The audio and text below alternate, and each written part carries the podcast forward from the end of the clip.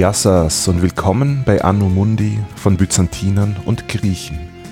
Es freut mich, dass ihr wieder dabei seid, wenn wir unsere Reise durch die römisch-byzantinische Geschichte fortsetzen.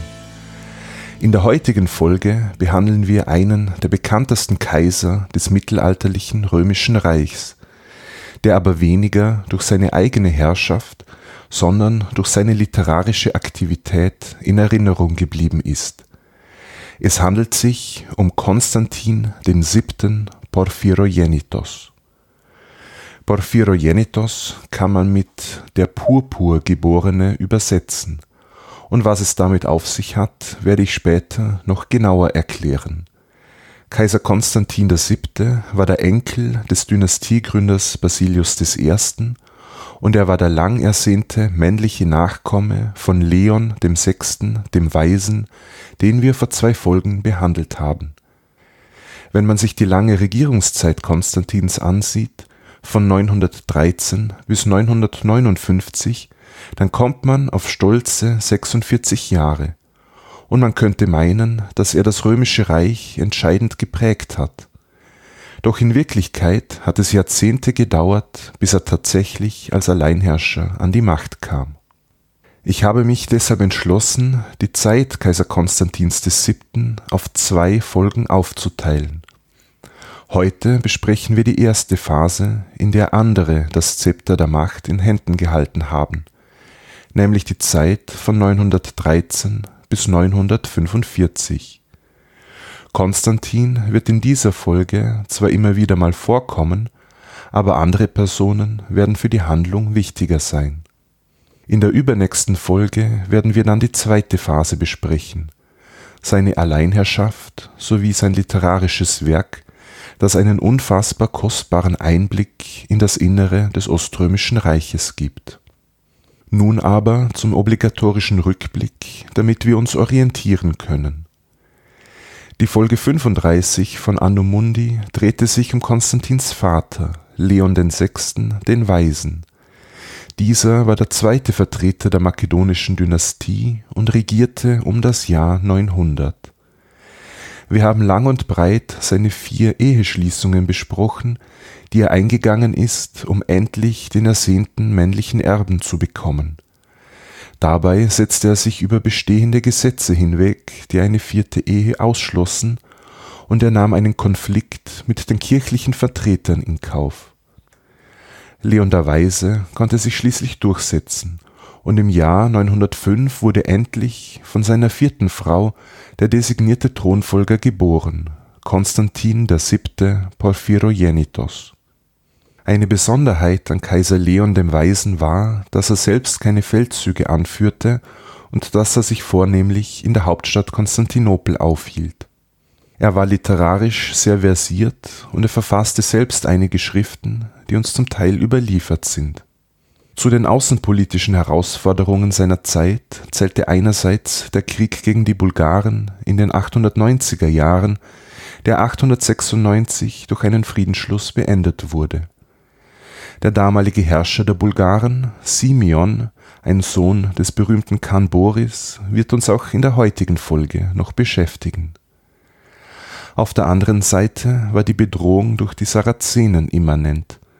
Es kam zu einigen arabischen Überfällen im Ägäisraum sowie im Jahr 904 sogar zur Plünderung Thessalonikis, der zweitgrößten Stadt des Reiches. Doch blieb das römische Reich nicht untätig und es gelangen einige Gegenschläge gegen die Araber. Was jedoch nicht verhindert werden konnte, war der endgültige Verlust der Insel Sizilien wo in Leons Regierungszeit der letzte römische Stützpunkt fiel. Es ist bereits eine Art Tradition geworden, dass wir uns am Beginn eines jeden Jahrhunderts die geografische Ausdehnung des römischen Reiches anschauen, um eine Vorstellung davon zu bekommen, wie weit der direkte Einfluss Konstantinopels gereicht hat. Wer eine Karte Ostroms zum Anfang des 10. Jahrhunderts bereits vor dem inneren Auge hat, kann an dieser Stelle gern ein Kapitel vorspringen. Die Ausdehnung des Römerreichs am Ende der Regierungszeit Leons des Weisen im Jahr 912 unterschied sich wenig im Vergleich zum Jahr 800, was die Kerngebiete in Kleinasien und Südosteuropa betrifft. Die Lage in Anatolien war nun stabiler als hundert Jahre zuvor, weil das Abbasidenkalifat in seinen Provinzen immer mehr an Einfluss verlor, wovon Ostrom profitierte. Es kam zu kleineren Grenzverschiebungen in Richtung Osten, was das Ergebnis langer staatlicher Gewaltanwendung in diesem Gebiet war gefolgt von Vertreibung oder Konversion der lokalen Bevölkerung bzw. Rekrutierung in die römische Armee, bei gleichzeitiger Ansiedlung christlicher Römer oder Armenier in den neu gewonnenen Gebieten. Nach wie vor zum römischen Reich gehörte die Südküste der Halbinsel Krim, und die Mittelmeerinsel Zypern war immer noch ein Kondominium, wurde also von römischer und arabischer Seite gemeinsam verwaltet im 9. Jahrhundert war es zwar zur Rückeroberung unter Kaiser Basilius I. gekommen, doch konnten sich die Römer dort noch nicht durchsetzen. Auch die Ägäisinseln waren überwiegend in oströmischer Hand, allerdings waren sie von Angriffen durch sarazenische Flotten bedroht, außer natürlich die Insel Kreta, die bereits in den 820er Jahren an die Araber verloren gegangen war und wo sich das Emirat Ikritisch etabliert hatte. An der östlichen Adriaküste hatte Ostrom noch einzelne Besitzungen, während die beiden größten Mittelmeerinseln Sardinien und Sizilien mittlerweile an die Araber verloren gegangen waren. Den Verlust Siziliens, der schrittweise über 75 Jahre erfolgte, habe ich ja vorhin im Rückblick schon erwähnt auf Sardinien konnten die Araber nur die Küsten unter Kontrolle bringen, während das Inland von lokalen Herrschern autonom verwaltet wurde. Auf dem italienischen Festland hatten die Oströmer noch Besitzungen in Kalabrien und Apulien, also ganz im Süden, aber auch diese Gegenden waren der sarazenischen Bedrohung ausgesetzt, und Konstantinopel versuchte, diese Gebiete durch Bündnisse mit westlichen Herrschern zu sichern die beiden Städte im Westen, Neapel und Amalfi, die zuvor zumindest noch formell Ostrom unterstanden, sind mittlerweile gänzlich unabhängig geworden. Eine andere wichtige Stadt in Italien blieb weiterhin unter oströmischer Oberherrschaft, war aber quasi unabhängig, nämlich Venedig. Die Stadt Venedig wird uns in späteren Folgen noch zu Genüge beschäftigen, da sie zu einem eigenständigen, mächtigen Player im Mittelmeerraum aufsteigen wird. Kurz zusammengefasst kann man sagen, dass es in den vergangenen hundert Jahren zu mehreren Verschiebungen gekommen ist, doch das Kerngebiet in Anatolien und Südosteuropa ist relativ stabil geblieben. Die Verwaltungsstruktur des Reiches änderte sich im Laufe der Zeit dahingehend, dass immer mehr kleinere Verwaltungseinheiten, sogenannte Themen, geschaffen wurden, entweder durch Aufteilung größerer Themen oder durch Neueinrichtung in den neu gewonnenen Gebieten im Osten. Diese relativ stabile Situation im Kerngebiet des römischen Reiches bildete dann auch die notwendige Grundlage für die expansive Phase, die dann vor allem in der zweiten Hälfte des 10. Jahrhunderts voll einsetzen wird Wenden wir uns nun der Ereignisgeschichte zu und springen wir ins frühe 10. Jahrhundert nach Konstantinopel. Kaiser Leon VI. der Weise, der zweite Vertreter der makedonischen Dynastie, ist im Jahr 912 gestorben. Sein langersehnter Sohn und Mitkaiser Konstantin VII. war aber erst sieben Jahre alt. Nach Leons Tod übernahm deshalb dessen jüngerer Bruder Alexander circa 42 Jahre alt, die Regierungsgeschäfte. Alexander war zwar schon unter Leon Mitkaiser, doch war er jahrzehntelang von der Macht ferngehalten worden. Laut unseren Quellen hatten die beiden ein angespanntes Verhältnis und es gab sogar Gerüchte, dass Alexander seinen älteren Bruder stürzen wollte. Trotzdem wurde Alexander sein Nachfolger, er hatte selbst keine Kinder und er stellte somit keine Gefahr dar für seinen Neffen, den minderjährigen Konstantin VII., der später irgendwann die Macht übernehmen sollte. Kaiser Alexander tat bei seiner Thronbesteigung zunächst das, was quasi jeder neue Herrscher tat. Er brachte eigene Vertraute in hohe Positionen und ging gegen Unterstützer seines Vorgängers, in diesem Fall seines Bruders, vor. Er holte zunächst den abgesetzten Patriarchen Nikolaos Mystikos aus dem Exil zurück. Das war derjenige, der Leons vierte Ehe nicht anerkennen wollte. Den amtierenden Patriarchen Euphemios der spirituelle Vater und ein enger Vertrauter Leons wurde stattdessen abgesetzt. Kaiserin Zoe, die vierte Ehefrau Leons und Mutter von Konstantin VII., fiel in Ungnade und wurde in ein Kloster abgeschoben.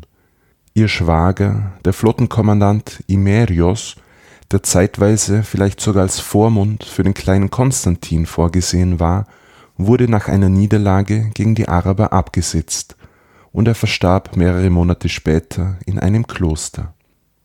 Anlässlich der Thronbesteigung Alexanders traf auch eine Gesandtschaft des Bulgarenherrschers Simeon ein, der die bestehenden Verträge erneuern wollte.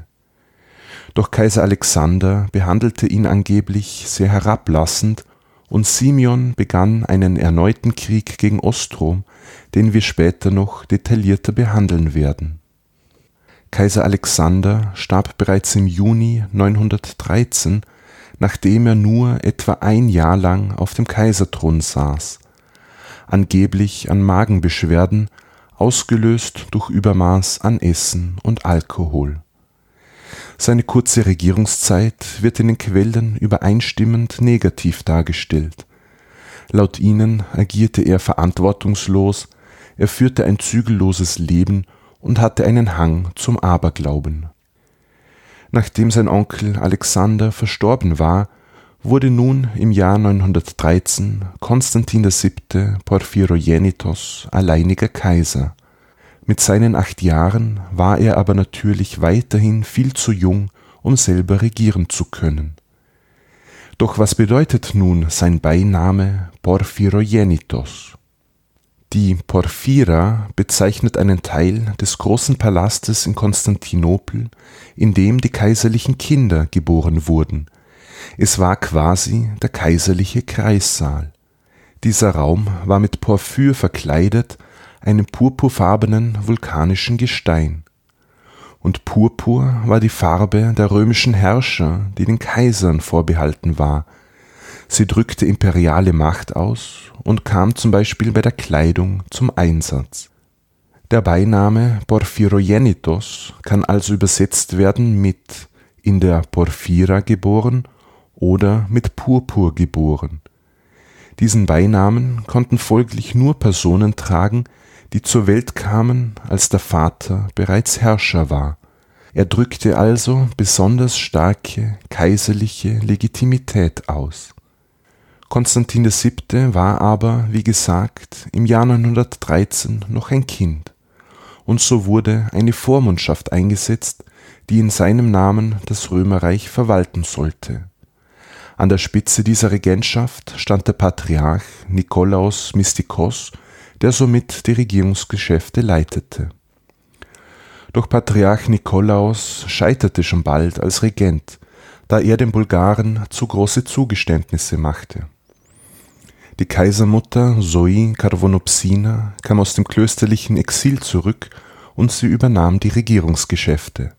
Patriarch Nikolaus wurde auf sein kirchliches Amt beschränkt.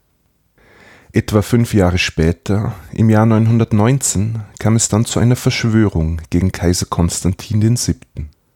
Angeblich bat der nun 14-jährige Kaiser den Flottenkommandanten Romanos Lakapinos um Unterstützung, der die Verschwörer rasch überwältigen konnte.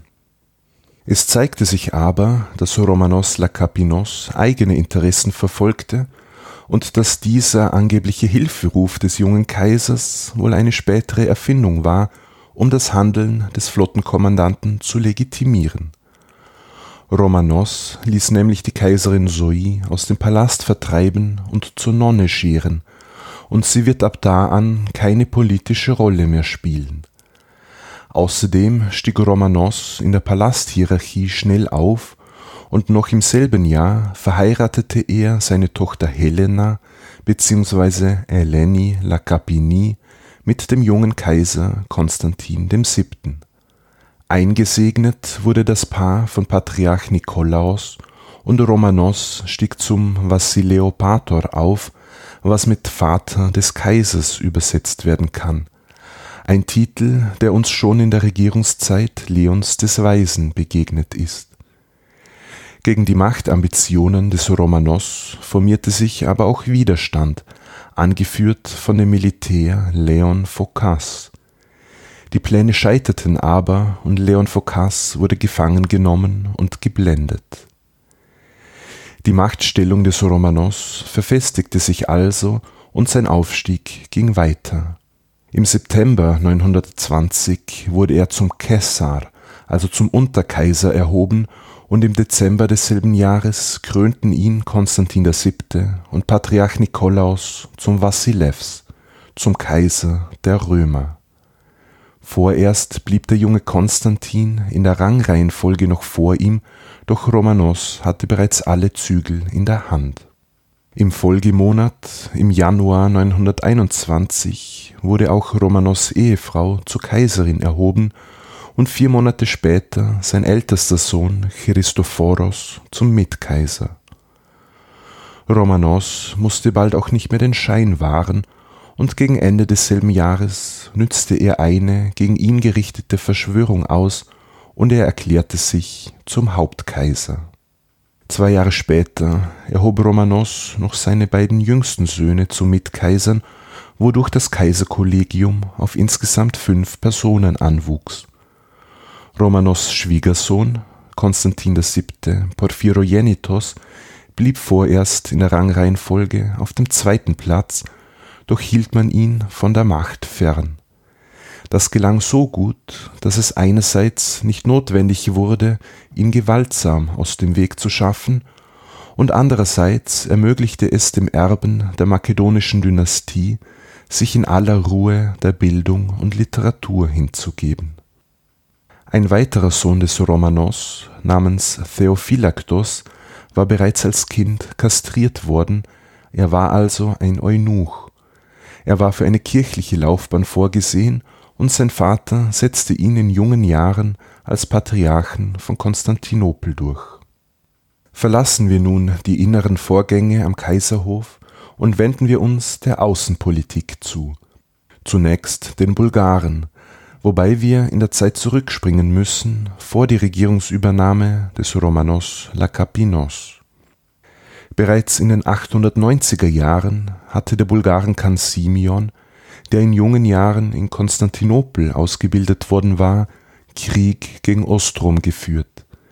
Es kam zu Plünderungszügen in Thrakien und Simeon tauchte mit seinen Truppen sogar vor den Mauern Konstantinopels auf ein Friedensschluss im Jahr 896 brachte dann Ruhe für die restliche Regierungszeit von Kaiser Leon dem Weisen.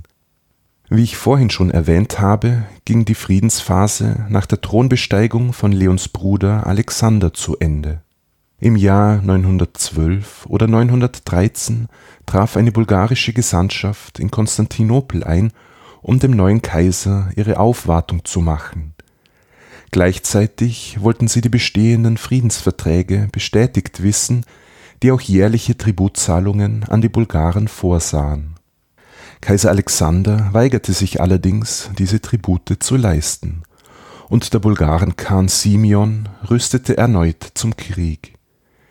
Bereits im Jahr 913 tauchte er vor den Mauern der oströmischen Hauptstadt auf und forderte ein Treffen mit dem Kaiser und dem Patriarchen.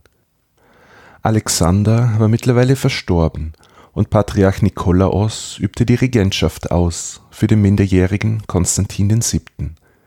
Vielleicht wollte Simeon gerade diese vermeintliche Schwäche des Reiches ausnützen, um Druck auf Ostrom aufzubauen. Patriarch Nikolaos trat mit dem Bulgarenkhan in brieflichen Kontakt, um einen Friedensschluss anzubahnen, indem er an sein Gewissen appellierte er möge doch kein christliches Blut vergießen. Und schließlich kam es zu einem persönlichen Treffen. Der junge Kaiser Konstantin und Patriarch Nikolaus trafen den Bulgarenherrscher in Evdomon, einem Vorort der Hauptstadt. Dort führte man dann eine Art Zeremonie durch, deren genaue Bedeutung im Nachgang unterschiedlich ausgelegt wurde. Kan Simeon neigte seinen Kopf und dessen Haupt bedeckte der Patriarch mit dem Eptiriptarion. Das war die Kopfbedeckung des Patriarchen, eine Art schwarzer Schleier. Die eine Auslegung ist, dass es sich um eine Art Segnung gehandelt hat. Die andere Auslegung lautet, dass es gar eine Krönung war. Ebenso wurde eine Verlobung beschlossen zwischen dem jungen Kaiser Konstantin und einer Tochter des Simeon. Damit würde Simeon der Schwiegervater des römischen Kaisers werden. Der Bulgarenherrscher kehrte daraufhin in seine Heimat zurück und schon bald ließ er Siegel herstellen, die Simeon als Vassilevs, als Kaiser bezeichneten. Das muss nicht unbedingt heißen, dass er Anspruch auf den römischen Thron erhob, es war aber jedenfalls ein selbstbewusster Schritt, um sich titelmäßig mit dem Herrscher des Römerreichs auf eine Stufe zu stellen. Die slawische Entsprechung für Vassilevs ist übrigens Zar, abgeleitet von Kessar bzw. Kaiser, was auf den Namen Cäsar zurückgeht. Die etwas nachgiebige Haltung des Regenten Schrägstrich Patriarchen gegenüber Simeon führte zu Unzufriedenheit in den Machtzirkeln Konstantinopels. Und schon im Jahr nach der Verständigung mit den Bulgaren, also 914, übernahm die Kaisermutter Zoe die Macht, die zur Regentin für ihren Sohn aufstieg. Sie kündigte die Verträge mit Zar Simeon auf und somit auch die Verlobung Konstantins mit der bulgarischen Prinzessin. Nikolaos, nun nicht mehr Regent, sondern nur noch Patriarch, blieb über die kommenden Jahre mit Simeon weiter im brieflichen Kontakt. In diesen Schreiben, die uns überliefert sind, appelliert er mit christlichen Argumenten immer wieder an den Bulgarenherrscher, doch endlich zum Frieden zurückzukehren die Aufkündigung des Abkommens durch die Regierung der Soi beantwortete Simeon erneut mit Gewalt. Er plünderte die Region Thrakien und die Umgebung von Dyrrhachion im heutigen Albanien, und für kurze Zeit nahm er auch die Stadt Adrianopel in Besitz, das heutige Edirne. Um dieser Bedrohung etwas entgegensetzen zu können, wurde die oströmische Diplomatie aktiv man nahm Kontakt zum Abbasiden-Kalifat in Bagdad auf, um an der östlichen Grenze für Ruhe zu sorgen. Dadurch wurden Truppen frei, die auf dem Balkan eingesetzt werden konnten. Zur selben Zeit kontaktierte die Regentin Zoe die turksprachigen Petschenegen, die große Teile der Steppen Osteuropas kontrollierten. Sie sollten Bulgarien von Norden her angreifen die römische Flotte scheiterte allerdings daran, die petschenegischen Krieger über die Donau überzusetzen. Auch gelang es nicht, die Magyaren und die Serben als Verbündete für einen Krieg gegen Bulgarien zu gewinnen. Schließlich kämpfte Ostrom allein, jedoch mit großer Unterstützung von Truppen, die man aus Kleinasien abgezogen hatte. Bulgarien blieb aber überlegen am 20. August 917 errang Zar Simeon bei Anchialos einen entscheidenden Sieg am Schwarzen Meer nördlich des heutigen Burgas. Die oströmische Armee wurde vernichtend geschlagen und ihr Kommandant Leon Phocas musste die Flucht antreten. Im selben Jahr fiel Simeon in Serbien ein, wo er einen ihm loyalen Herrscher einsetzte und dann zog er gen Konstantinopel. Er änderte aber die Richtung und wandte sich Griechenland zu, das er plünderte, bis hin zum Isthmus von Korinth. Auch ließ er die Stadt Theben zerstören, die Hauptstadt des Themas Elas. Simeon beherrschte nun also ein Reich, das sich vom Schwarzen Meer bis zur Adria, von der Donau bis zur Ägäis erstreckte. Im Jahr 920 nahm dann, wie vorhin schon erwähnt, der Flottenkommandant Romanos Lakapinos die Herrschaft in Konstantinopel. Das war für Zar Simeon eine weitere willkommene Rechtfertigung für seine Kriegszüge, da er Romanos als Usurpator und unrechtmäßigen Herrscher der Römer darstellen konnte. Die Bulgaren zogen in weiterer Folge fast jährlich in Richtung der oströmischen Hauptstadt und kamen dabei sogar bis zur Meerenge der Dardanellen.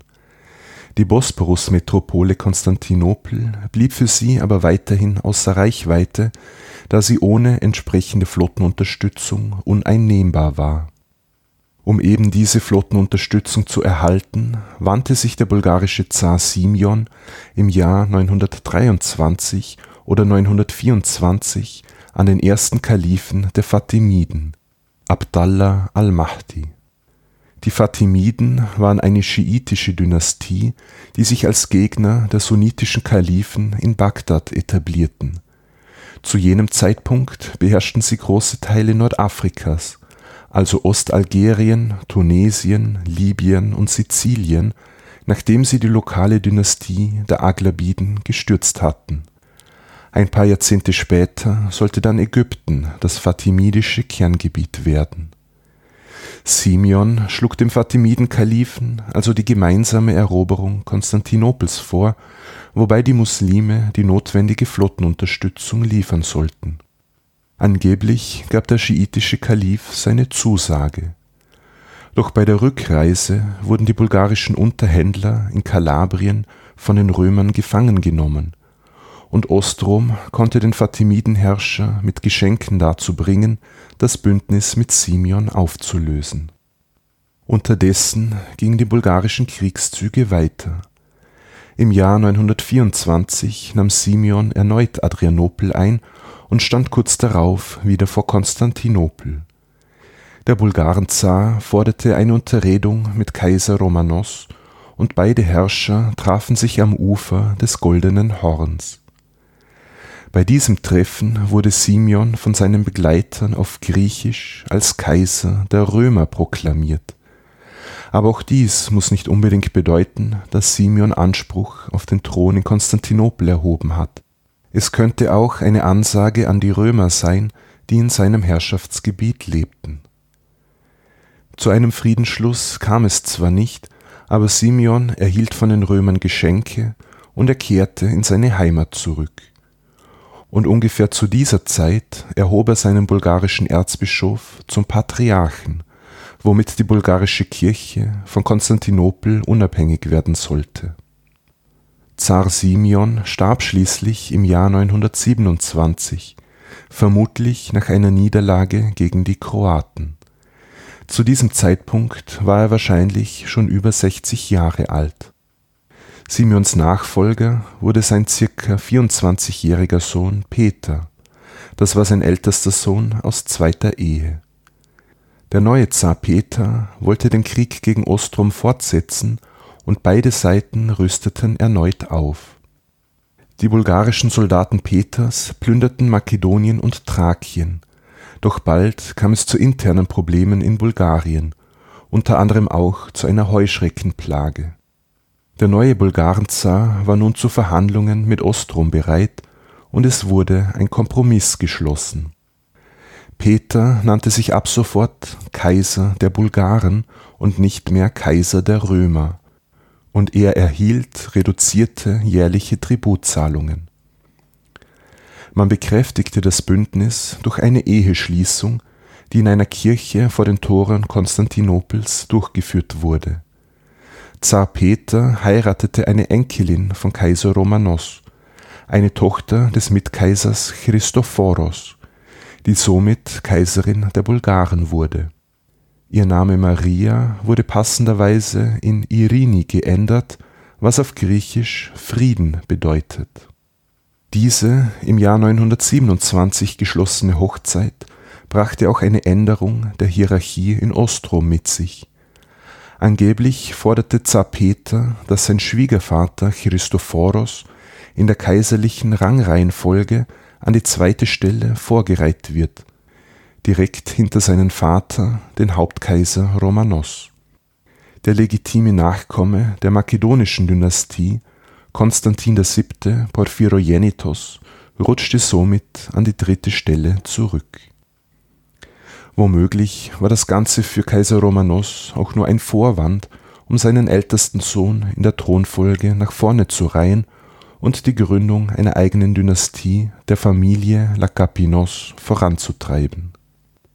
Das Ergebnis der ca. 15-jährigen militärischen Auseinandersetzung auf der Balkanhalbinsel war, dass man in Konstantinopel fortan den Titel Wassilews für den bulgarischen Herrscher anerkannte, aber nur als Kaiser der Bulgaren, nicht als Kaiser der Römer also ähnlich wie man es bei den fränkisch-deutschen Herrschern im Westen machte, deren Anspruch auf das römische Erbe man nicht anerkannte. Und darüber hinaus wurde in Konstantinopel die bulgarisch-orthodoxe Kirche als unabhängiges Patriarchat anerkannt. Dieses 927 geschlossene Friedensabkommen sollte dann für die kommenden 40 Jahre halten Wenden wir nun unseren Blick der anderen großen Bedrohung zu, nämlich den Sarazenen bzw. Arabern, die gleich von mehreren Seiten und durch mehrere Akteure das römische Reichsgebiet in Bedrängnis brachten. Gehen wir zunächst in den Westen, wo Ostrom noch Besitzungen in Süditalien hatte, die von Süden her bedroht waren. Kaiser Romanos Lakapinos setzte hier auf Diplomatie und Bündnisse, so schloss er in den 940er Jahren mit Hugo, dem König der Provence und Italiens, einen Vertrag. Denn auch er hatte mit Angriffen der Sarazenen zu kämpfen, die die Alpenpässe und somit wichtige Pilgerwege bedrohten. Auch dieser Vertrag wurde durch ein Heiratsbündnis bekräftigt. Hugos Tochter Bertha kam nach Konstantinopel. Sie erhielt dort den griechischen Namen Evdokia und sie wurde im Jahr 944 mit Romanos II. verheiratet. Romanos II., zu jenem Zeitpunkt noch ein Kind, war der Enkel von Romanos Lakapinos und er war der Sohn von Konstantin VII. Porphyrogenitos. Wenn wir uns nun dem Osten des römischen Reiches zuwenden, dann stellt man fest, dass das Abbasiden-Kalifat langsam immer schwächer wurde dies nutzten die Römer aus und traten immer offensiver auf. Die strategisch wichtige Stadt Melitene zum Beispiel, das heutige Malatya unweit des Euphrat, wurde des Öftern belagert und eingenommen, und im Jahr 934 konnte es schließlich nach langer Zeit wieder ins römische Reich eingegliedert werden. Andere Ziele der römischen Kriegszüge waren Samosata, Aleppo, sowie Städte in Armenien wie Theodosiopolis und Dwin und Städte in Obermesopotamien, wobei die oströmischen Soldaten bei ihrem Vorgehen viel an Zerstörung hinterließen. Es wurden auch ca. 10.000 arabische Reiter aus dem Norden Mesopotamiens auf römischem Gebiet angesiedelt. Sie konvertierten zum Christentum, erhielten Geschenke und Land und verstärkten ab sofort die römische Armee dass solche Umsiedlungen und Konversionen nichts Ungewöhnliches waren, haben wir in der vergangenen Folge zum Epos The Yenis Akritis gesehen. Die neu gewonnenen Gebiete im Osten wurden in neu geschaffene kleine Verwaltungseinheiten gegliedert. Insbesondere in diesen Gegenden gelang es wohlhabenden römischen Familien zunehmend, sich großen Grundbesitz anzueignen – aber auch in anderen Gebieten konnten sie die Notlage der Bauern ausnützen, zum Beispiel nach Ernteausfällen, um ihren Landbesitz zu vermehren. Kaiser Romanos versuchte zwar, diesen Praktiken mit Gesetzen entgegenzuwirken, doch ohne nachhaltigen Erfolg. Es wurde in jener Zeit also eine Entwicklung in Gang gesetzt, im Zuge derer einige wohlhabende Landbesitzer immer reicher und mächtiger wurden auf Kosten kleinerer und mittlerer Bauern. Dies wird in den kommenden Jahrhunderten noch relevant werden, weil es Auswirkungen auf das innere Gefüge des Staates haben wird. Im Jahr 944 wurde dann auch die Stadt Edessa jenseits des Euphrat belagert. Die Römer erzwangen vom lokalen Emir die Herausgabe des sogenannten Mandilion. Das Mandilion war ein Abdruck des Gesichts Jesu und es galt als ein nicht von Menschenhand gefertigtes wundertätiges Bild, als Archiropieton. Der Legende nach hat Jesus persönlich dieses Abbild an König Abgar von Edessa übermitteln lassen, der damit von einer Krankheit geheilt worden ist. Am 15. August 944, am Tag von Maria Entschlafung, wurde dieses Mandilion zusammen mit dem angeblichen Brief Jesu an Abgar nach Konstantinopel überführt. Auf einem Schiff brachte man diese Reliquie in die Pharoskirche im Kaiserpalast und am Folgetag präsentierte man sie in einer feierlichen Prozession der Stadtbevölkerung, die vom Goldenen Tor bis zur Hagia Sophia führte. Das Mandilion befand sich ab da an in Konstantinopel bis zum vierten Kreuzzug. Danach verliert sich seine Spur. Kaiser Romanos Lakapinos war zu diesem Zeitpunkt bereits krank und konnte an den Feierlichkeiten der Reliquientranslation nicht teilnehmen. Und damit wurde die Frage nach der Thronfolge aktuell. Romanos hatte ja drei seiner Söhne zu Mitkaisern gemacht, wobei der älteste, Christophoros, bereits verstorben war.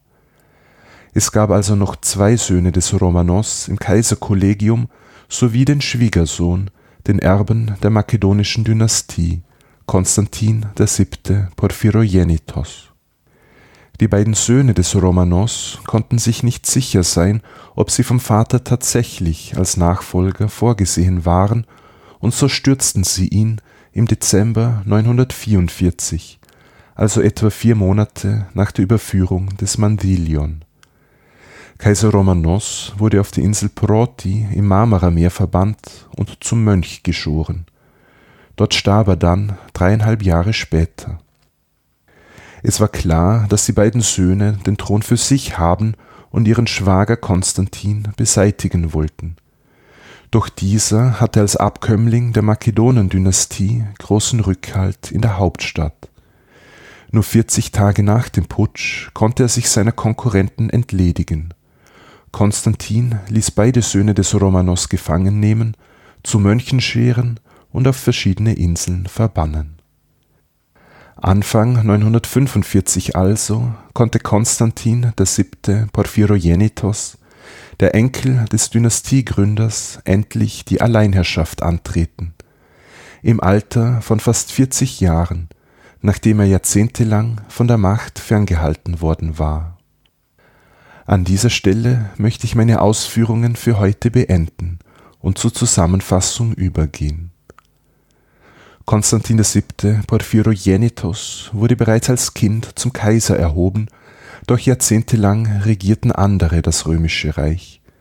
Zunächst sein Onkel, Kaiser Alexander, dann die Regenten, Patriarch Nikolaus Mystikos sowie seine Mutter Zoe.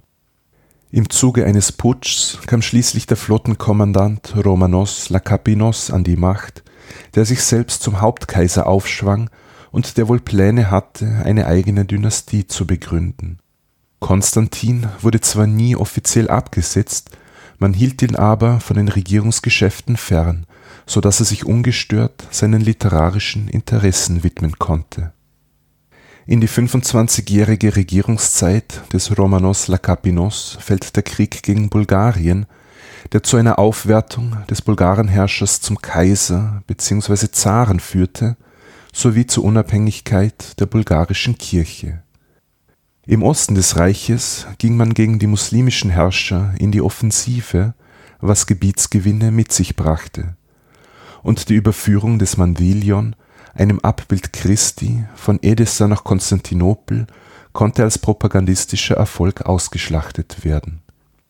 In der oströmischen Geschichtsschreibung ist Romanos Lakapinos eine umstrittene Figur.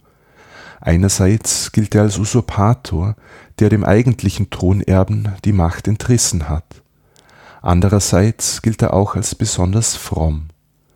Insgesamt scheint er aber ein recht fähiger Herrscher gewesen zu sein. Nach dem Sturz des Romanos konnten sich seine Söhne nicht durchsetzen. Die Macht übernahm sein Schwiegersohn Konstantin VII. Porphyrogenitos, der Erbe der makedonischen Dynastie, der mit einer Tochter des Romanos verheiratet war. In der übernächsten Folge werden wir dann seine Alleinherrschaft besprechen, sowie sein literarisches Werk, das für die Forschung von unschätzbarem Wert ist. Ich hoffe, ihr habt diese Folge halbwegs interessant gefunden. Und wenn ihr wollt, könnt ihr mir gern Feedback zukommen lassen, entweder per Mail an info@anomundi.eu oder über die diversen Social Media Kanäle. Ganz herzlich bedanken möchte ich mich bei all denjenigen, die diesen Podcast in letzter Zeit via kofi.com unterstützt haben.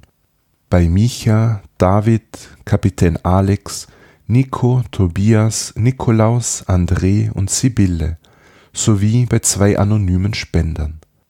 In diesem Sinne sage ich Yassas und bis zum nächsten Mal bei Anno Mundi.